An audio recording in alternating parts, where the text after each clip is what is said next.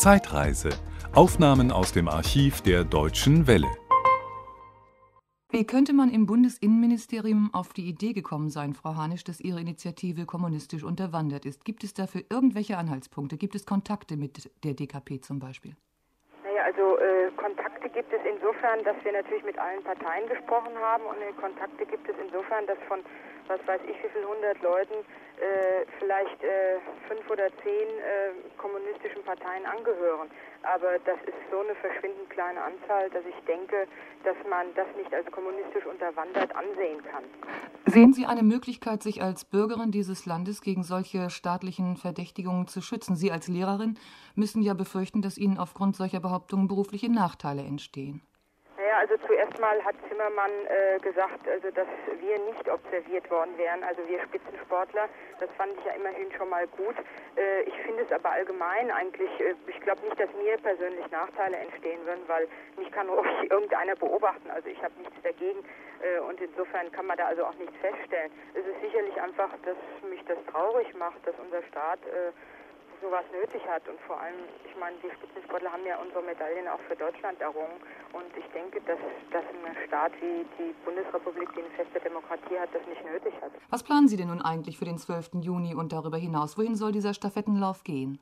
Ja, er soll also von Flensburg bis zur Zugspitze gehen und er soll eigentlich so alle Sportarten beinhalten, die von Sportlern, die sich mitma die mitmachen. Und es haben sich also auch schon 50 Vereine vor Ort gemeldet, die da mithelfen, mit organisieren helfen wollen. Und äh, wir wollen eben einfach möglichst viele Leute aufrufen, mitzumachen und dafür einzutreten, dass der äh, Frieden in der Welt ein bisschen sicher wird. Und äh, das ist für uns eben das Motto, dass Atomraketen abgebaut werden. Welche Spitzensportler nehmen außer Ihnen noch daran teil? Ja, Carlo Treinhardt wird mitmachen, Trunschka, Michael Groß hat äh, für die Staffette ein Großwort geschrieben und äh, dann äh, also äh, noch einige aus anderen Bereichen. Aber es ist einfach schwierig, weil natürlich augenblicklich Saison ist für die Spitzensportler und die natürlich oft im Ausland weilen und dann gerade zu dem Zeitpunkt an ihrem Heimatort nicht da sind. Also insofern fällt das gerade so in die Hauptsportzeit. Nun sieht es im Moment ja recht günstig aus im Rahmen der politischen Großwetterlage, was die Abrüstung angeht. So nah waren wir noch nie daran, die Raketen loszuwerden. Stimmt Sie das nicht optimistisch?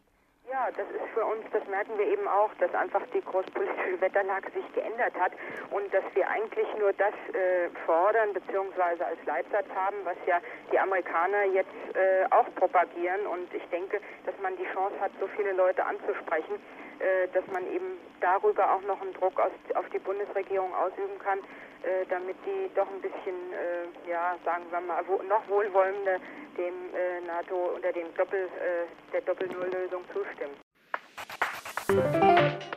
Das war ein Podcast aus dem Archiv der Deutschen Welle.